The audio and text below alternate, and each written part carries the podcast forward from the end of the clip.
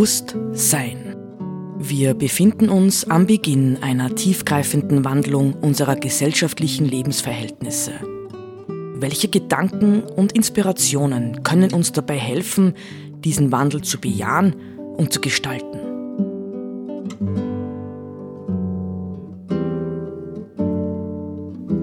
Eine Sendung von Roland Steidl.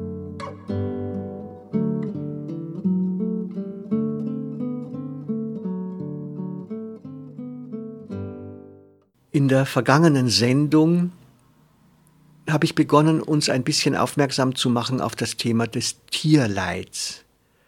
Ja, wir wissen das ja. Wir wissen ja äh, durch die verschiedensten Beiträge, die manche Leute ähm, auf YouTube abrufen können oder anderswo Dokumentationen, dass tatsächlich mh, das, was mit den Tieren passiert, ähm, weltweit, weltweit ein Riesenproblem ist. Nicht man denke an die Hühner, man denke, man denke an die Rinder, nicht? Wenn man den Film Home, ich empfehle sehr den Film Home, den kann man gratis aus dem Internet äh, herunterladen. Ähm, äh, von Jan Artus Bertrand, beschäftigt sich mit dem Zustand der Erde und des Klimas und da sieht man dann tatsächlich riesige Rinderfarmen riesige Rinderfarmen.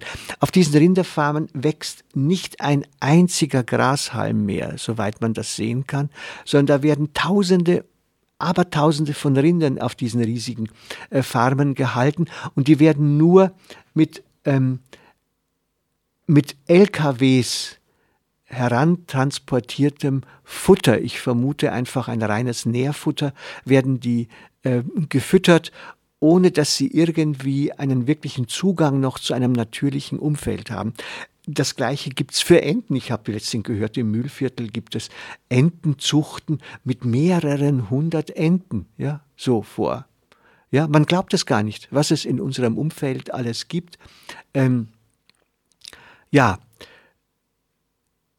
dies sind Dinge, ja, wenn man sie heute sagt, dann kommt es ja einem fast vor, ähm, als wäre das jetzt irgendwie etwas Neues. Nein, ja, im Grunde genommen mh, hm, haben sich seit äh, vielen Jahrzehnten beschäftigen sich Menschen, ja teilweise auch äh, sich unbeliebt machen damit mit dieser Frage nach dem Tierwohl ähm, und einer Ethik, ja, einer Ethik, wie können wir uns so verhalten, nach welchen Kriterien sollten wir uns verhalten, um dieses Tierleid zu verhindern. Das Verrückte ist ja, das ist wirklich verrückt, nicht, dass jede Wohlstandsgesellschaft, sobald eine Gesellschaft zur Wohlstandsgesellschaft wird, verbraucht sie mehr Fleisch. Warum eigentlich? Nicht? Weil es ist ja so, dass wenn man jetzt an die bäuerliche Gesellschaft ursprünglich denkt, dort wurde ja erstaunlicherweise fast kein Fleisch gegessen. Ich äh, weiß das heute noch. Ja, in unserem, in meinem jetzigen Umfeld ist es noch so, dass es Fleisch häufig nur am Wochenende gibt oder gab. Ansonsten haben sich viele Bauern und Landwirte die ganze Woche über fleischlos ernährt. Obwohl sie, und das ist ja interessant, obwohl sie harte körperliche Arbeit verrichten mussten, nicht als es noch nicht äh, diese Traktorenflut gab, die wir heute haben. Also warum entwickelt eine fortgeschrittene Gesellschaft diesen Fleischhunger? Das ist doch wirklich verrückt ja, wo es viele andere Dinge wie Käse und Gemüse und Salate und, und, und, und, und gibt. Nicht, die essen wir natürlich dann dazu, aber tatsächlich brauchen wir ganz offensichtlich viel Fleisch. Wie können wir es reduzieren? Ja? Können wir es reduzieren? Ich will jetzt an einen Denker erinnern, ähm, der zu Zeiten weltberühmt war, nicht? Er galt wirklich mit Albert Einstein zusammen als das Gewissen der Welt. So hat man die beiden auch betitelt, als es nämlich zunächst einmal auf der einen Seite um die Frage der Atomgefahren ging. Nicht Albert Schweitzer und Albert Einstein waren die beiden Figuren, die ganz massiv auf die Atomgefahren hingewiesen haben und versucht haben, äh, die Menschen ja vor äh, einem weiteren Einsatz der atomaren Mittel zu warnen. Übrigens eine Warnung, die heute vielleicht wieder aktueller ist, denn in den vergangenen Jahrzehnten, hm, wie man weiß, ja anhand des äh, Ukraine-Russland-Krieges, aber Albert Schweitzer war auch ein großer Ethiker. Ich habe seinen ethischen Grundsatz schon gelegentlich erwähnt, ja, die Ethik der Ehrfurcht vor dem Leben. Man müsste eigentlich genauer sagen, die Ethik der Ehrfurcht vor allem Leben. Und dieser Satz, den kann man sich eigentlich hinter die Ohren schreiben.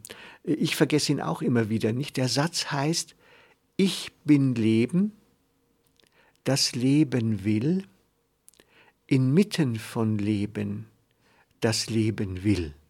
Ja, also er hat sozusagen den Lebenswillen äh, der, der Tiere, auch der Pflanzen letztendlich, nicht des Menschen natürlich sowieso in den Mittelpunkt gerückt und ähm, gesagt, wenn ich genau beobachte, ja, wie verhalten sich Tiere, ja, dann sehe ich, dass selbst wenn sie angegriffen werden, sie von einem ungeheuren Lebenswillen angetrieben sind. Sie wollen am Leben bleiben.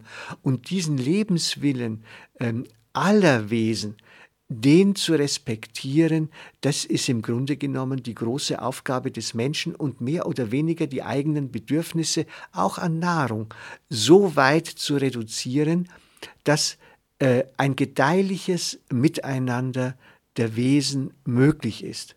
Ne, ich denke jetzt an eine ähm, äh, Sendung äh, auf Ö1 mit Kurt Kotterschall, wo er sich mit der Wolfsthematik auseinandergesetzt hat im Gespräch und wo er klipp und klar sagt, den Wolf zu vertreiben oder ihn letztendlich wieder auszurotten, wie das im 19. Jahrhundert schon mal geschehen ist, das hält er heute a für unmöglich und zweitens für nicht sinnvoll.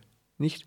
Der Wolf ist ein Tier, der mh, äh, für ein gutes ökologisches Gleichgewicht in den Lebensbereichen sorgt, in denen er sich ansiedelt.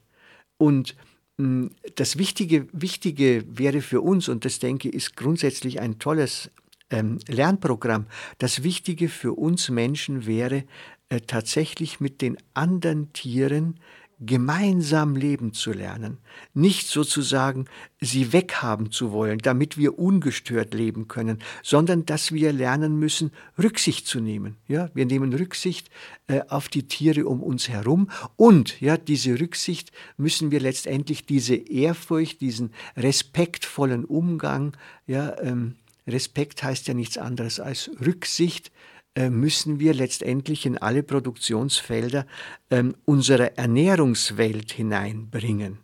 Aber wie kann das gehen? Nicht? Das ist die Frage. Ich glaube, dass in dem Fall, das wird ja oft mh, hm, verneint, ja, dass ähm, das Verhalten des Konsumenten hier einen, äh, eine besondere Rolle spielt.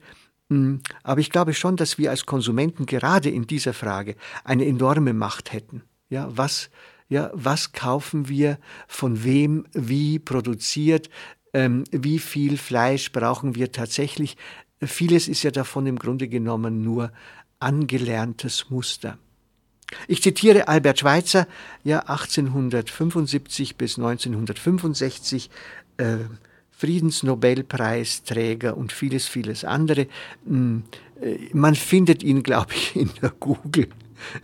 und so, äh, ich glaube, er ist heute, er ist heute nicht mehr so bekannt und präsent, wie er das in den 40er, 50er, 60er Jahren noch gewesen ist. Er hat auch eine große Rolle in der Ökologiebewegung der 70er, 80er Jahre noch gespielt.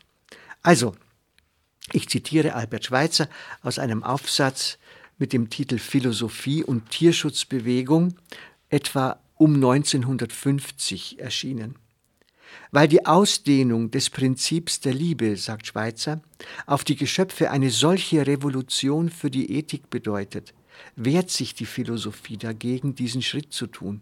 Sie möchte bei einer Ethik verbleiben, die dem Menschen in klaren, vernünftigen, keine übertriebenen Forderungen stellenden Geboten sein Verhalten zu den anderen Menschen und zur Gesellschaft vorschreibt.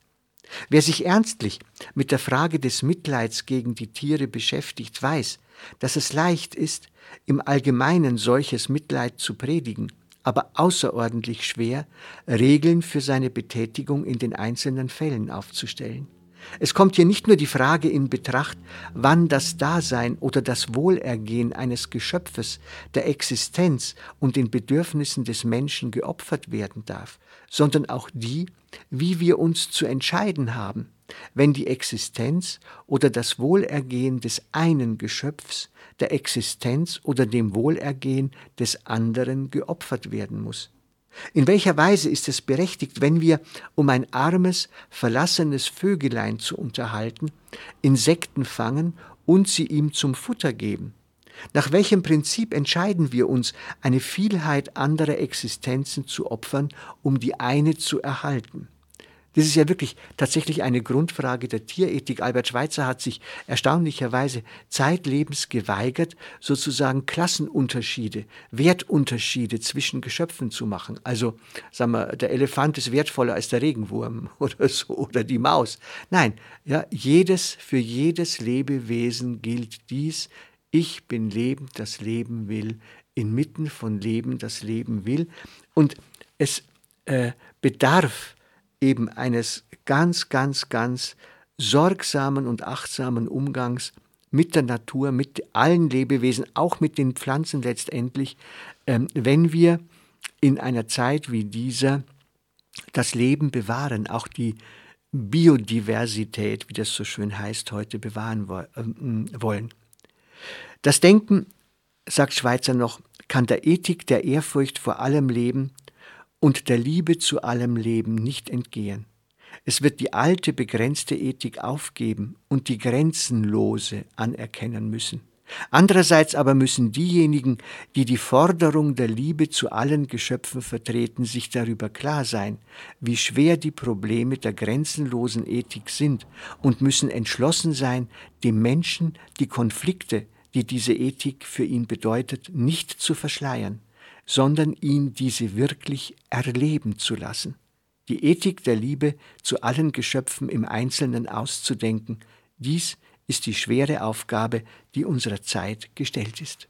Kehren wir zum Abschluss noch einmal zurück ähm, zur, zu Corinne Pelluchon, die ich in der vergangenen Sendung zitiert habe.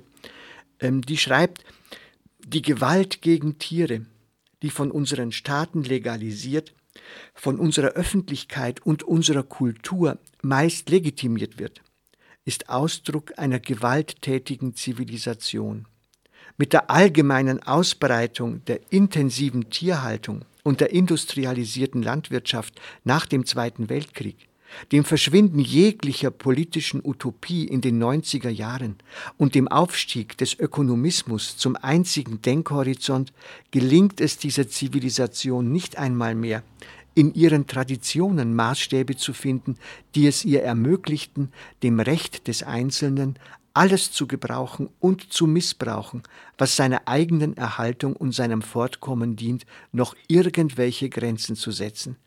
Herrschaftsstreben und Gier haben ihren Ursprung in der inneren Leere von Menschen, die jedes Ideal verloren haben und nicht mehr spüren, was sie mit anderen Lebewesen, mit Menschen wie Tieren verbindet.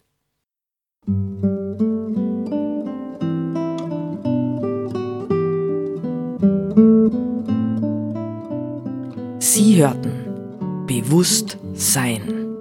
Gedanken von Roland Steidl. Die Musik zur Sendung stammt von Johann Sebastian Bach. Interpretiert von Harald Simada.